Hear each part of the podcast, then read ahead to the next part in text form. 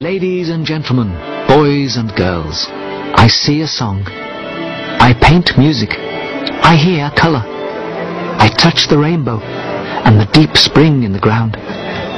My music talks. My colours dance. Come, listen, and let your imagination see your own song.